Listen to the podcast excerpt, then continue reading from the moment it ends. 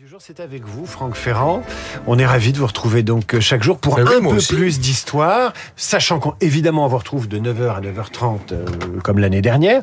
Le point du jour, c'est le rappel d'une date importante dans l'histoire ancienne ou récente. Aujourd'hui, vous faites remonter le temps jusqu'au 28 août 2014, oui, c'était il y a 9 ans jour pour jour. Hein, ça fait pas, c'est un tout petit saut en arrière.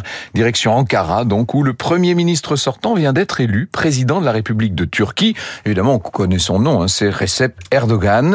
À l'époque, il a 60 ans tout rond. Ça fait 11 ans qu'il dirige le gouvernement, poste auquel a porté le parti qu'il a fondé. Ce parti s'appelle l'AKP. Il est à la fois conservateur et pro-musulman. N'oubliez pas qu'on est quand même au pays de la laïcité version Atatürk et ce rapport à la religion est essentiel en Turquie, bien sûr. Je ne vais pas revenir sur toute la carrière de d'Erdogan, de ce Stambouliote, fils de capitaine d'un petit navire euh, qui faisait la traversée du Bosphore, originaire donc d'un milieu modeste.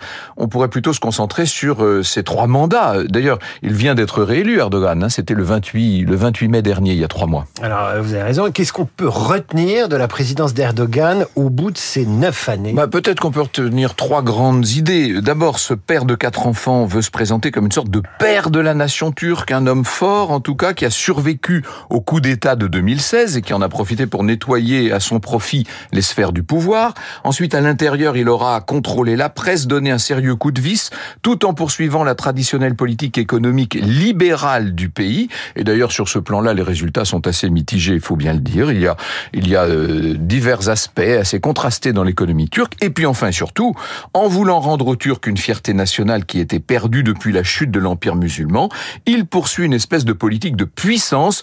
Et euh, vous avez vu notamment qu'il est entré, enfin la Turquie est entrée dans le club du BRICS. Les BRICS qui ont fait grand bruit la semaine dernière avec leur démonstration de force, démonstration d'intelligence et de finesse chaque jour avec vous, Franck Ferrand, qu'on retrouve euh, à 9h pour Franck Ferrand raconte tout de suite.